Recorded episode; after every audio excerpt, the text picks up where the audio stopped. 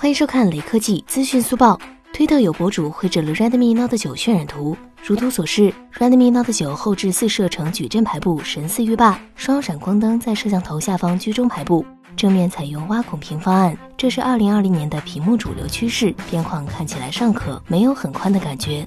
规格方面，有报道称 Redmi Note 9搭载高通骁龙 SM6250 芯片，也有爆料称 Redmi 会使用联发科的 5G 芯片天玑800，具体详情会在发布会上揭晓。此外，Redmi K30 Pro 将在本月正式亮相，同样值得期待。